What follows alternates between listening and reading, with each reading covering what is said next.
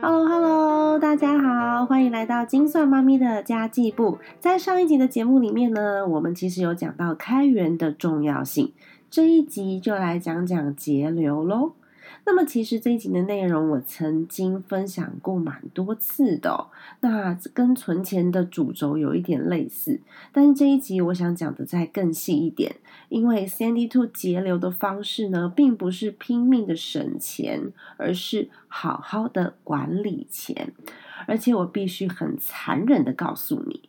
如果你不管理你的钱，你不记账，那么呢，就算再会赚钱，也不可能存到钱。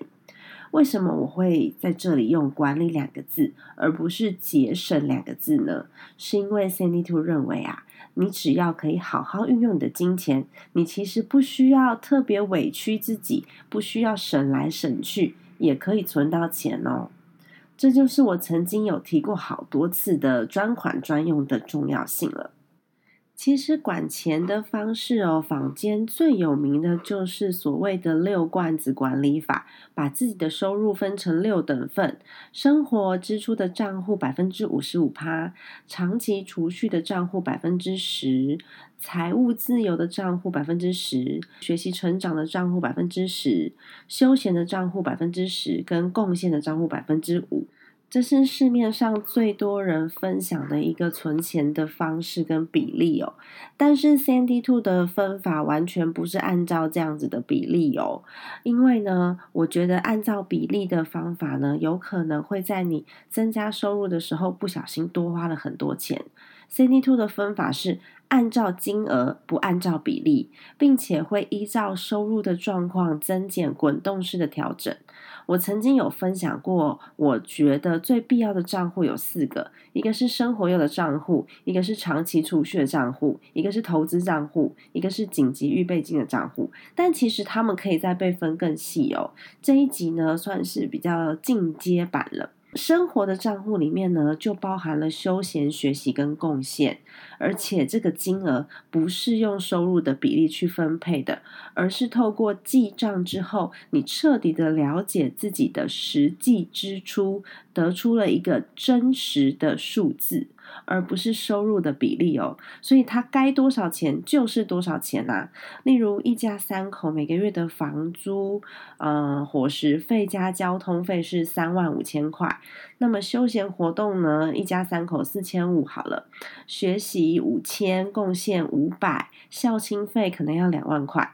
那我我会设定一个随便花的账户，随便花的账户就是一个让你可以呼吸的空间。万一你超支了，或是万一有真的有很很想要的东西，你可以不需要委屈自己。那随便花账户假设是一千好了，那么呢就可以计算得出一家三口一个月的费用是六万五千五百块。那么我就会固定的汇入六万五千五百块里，在这个生活的账户里面。当然呢，它有可能是你跟你先生，或者是你跟你其他的家人一起算出的一个。共同账户的金额哦，当然呢，学习的账户、贡献的账户，还有随便花的账户，都有可能会因为没有花完呐，所以累积到下个月。假设我们累积了很多个月都没有花掉，或许它就是一笔很巨大的费用，我们可以出国去玩一次，把它花光。那会这样子算，是因为我认为用比例去算很容易失真。假设呢，我有某几个月的收入特别的高，我还是按照比例去分配，就会不小心的被拿来提升了生活品质，就花光光喽。当然呢，我们没有那么严格的说哦，我一定不能拿来提升生活品质，但是它是有一个前提的。在你达到你的目标之前，或是呃你的收入金流状况还不稳定之前，不适合先拿来提高生活品质，因为这样子有一个风险。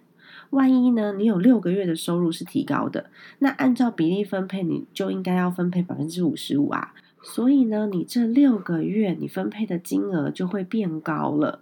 那你过得特别优渥的情况之下，该买的不该买的你都买了，尤其是那种每个月都要付费订阅的娱乐支出。如果说你已经签约下去，或者是你已经付费下去的那种那种呃固定每个月固定支出的话，那就会瞬间提高了每个月生活账户的金额。如果第七个月的收入开始不稳定了，你该怎么办呢？所以我主张这个账户啊，它的支出金额要越接近真实越好。那针对这个账户的子项目呢，因为它的种类非常的多，而且非常的杂，那每一个项目的金额不见得都很大，所以我会用记账来管理，我不会真的开这么多个银行账户。那有些银行会支援呃子账户。也就是说呢，你在同一间银行里的底下，你可以开很多不同名目的账户。那不是每一间银行都有支援这样子的功能的，所以你在开户之前呢，可以先询问一下。因为金额很琐碎嘛，所以用记账来管理就可以了，也不一定会用得到子账户的功能。而长期储蓄的账户呢，它虽然叫做长期储蓄，但是里面还是有分很多种哦。长期是是多长，要拿来做什么的？嗯。我这边简单分成四个子项目，好，这是以一个有小孩的家庭为例子来做分类的。第一个最重要的就是我不断不断在强调的紧急预备金，这个账户呢是最应该要先被存满的，要先独立出来，它的金额呢会是你的生活费的六到十二个月的费用。那么，也许你想买房子，你就会有一个房子的头期款；也许你想要出国去环游世界，你就有一个旅游的费用。那你也要帮自己设一个目标金额。那这个账户假设是用来存买房子的头期款好了。那假设是一百五十万，你的你设定的金额是一百五十万，然后目标是五年。接着，我们就要去想想，我们每个月要分配多少钱在里面，或者是我们的呃分配进来这边的收入大部分是什么样子的收入？假设我每个月分配进来这里的金额是三千块好了，但是呢，我的额外的业外收入很多，那我就有可能把大部分业外收入的比例都存到这个账户里面，来达到五年一百五十万这样子的一个金额哦。那再来呢？投资账户呢，则是退休金。你也要记得帮自己的退休金设定一个金额哦，这样子才有机会达到嘛。那你额外可以存的钱，全部都投入到这边。然后假设投入的是五趴报酬率的工具，你想要存的年限是三十五年，每个月可以存一万两千块。那三十五年五趴之后是多少金额？大概就有个一千多万了吧。那当你真正退休的时候，才能够把它领出来。如果你的主动收入变高了，能多存一点是一点，你就可以提早达到你的目标金额，那当然是一件更棒的事情啦。那关于小朋友的教育经费呢？其实我在。杂志的专访当中有公开分享过，我的目标金额是七十万。这个金额呢是针对小资家庭设出来的，每个月假设可以存五千块，投入五趴报酬率的工具里面投入七年，你就可以在高中的时候领出来付学费。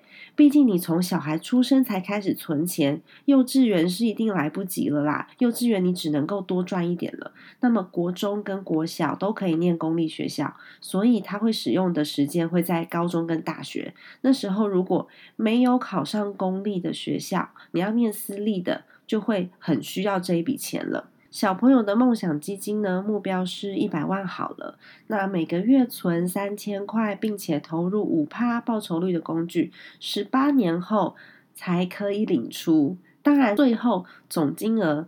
会是多少？要看你什么时候领嘛。也许不是十八岁，也许是二十八岁的时候才需要。那在没有赎回之前，数字都是账面上的数字。但是我还是会帮自己设定这样子的目标：十八年后差不多就是一百万。于是呢，透过这样子的设定，你的每一个账户都有更明确的目标了。这才是真正的专款专用哦。另外呢，我想要分享一些就是我自己的小 paper。第一个就是购物的时候一定要列购物清单，把自己要买的东西写下来，才不会逛啊逛啊逛的。就算你去逛超市，还是会买一大堆滴滴扣扣的东西回家，尤其是零食。然后，呃，CD Two 最喜欢买的就是新口味的零食。当然，我有时候因为很想吃嘛，我还是会有一点点的破戒。但是其实这个就会放在随便花账户里面，它的预算里哦。那如果你是网络购物呢，特别特别重要。你把东西颗粒放在购物车里的时候呢，你要问自己三个问题。第一个问题是：我要拿它来做什么？我们家有没有类似的替代品？可不可以不用花钱就做到这件事呢？第二，我要工作多少个小时才能获得这个东西？假设你的日薪是一千五百块。你买一个一千五百块的东西，就等于工作八个小时。那你工作八个小时得到它，值不值得？第三，就是我买了它，对我的人生有没有什么改变？我会变更好吗？它能增加我的价值吗？或是它能让我赚钱变成一个生财工具吗？通常啊，你问过自己这些问题之后，你就大部分都不会想要买了。那如果你真的都想过了，还是觉得这东西必须买，就代表它是必要的，那你就买吧。那其实呢，你也可以好好观察自己的生活习惯，你就会想到很多很多节流的 paper。例如随手关灯，如果你每次都会忘记随手关灯，你就把它写在醒目的地方，例如冰箱或者是要出门的门口。那修好家里漏水的马桶。也是可以省水费啊。那像是我订阅经济的部分，爱奇艺跟 Netflix，你两个都订了吗？如果是的话，你可不可以只选一个啊？或是先生可能每天洗完澡，身体热乎乎的时候就想要喝啤酒，一个礼拜要喝掉七罐，可不可以改成五罐，再改成三罐呢？或是我们可以呃少一点外食，然后多在家煮饭呐，或是自己带便当，甚至你可以戒掉珍珠奶茶，都自己泡茶，这些都是一些小小的生活小 paper。你可以自己拿一个 list，然后把它拿一个清单，把它全部列出来之后，你可以把呃花掉的费用写在一边，然后可以省的费用写在另外一边。你就会很想很想要把这些不小心花掉的钱都省回来。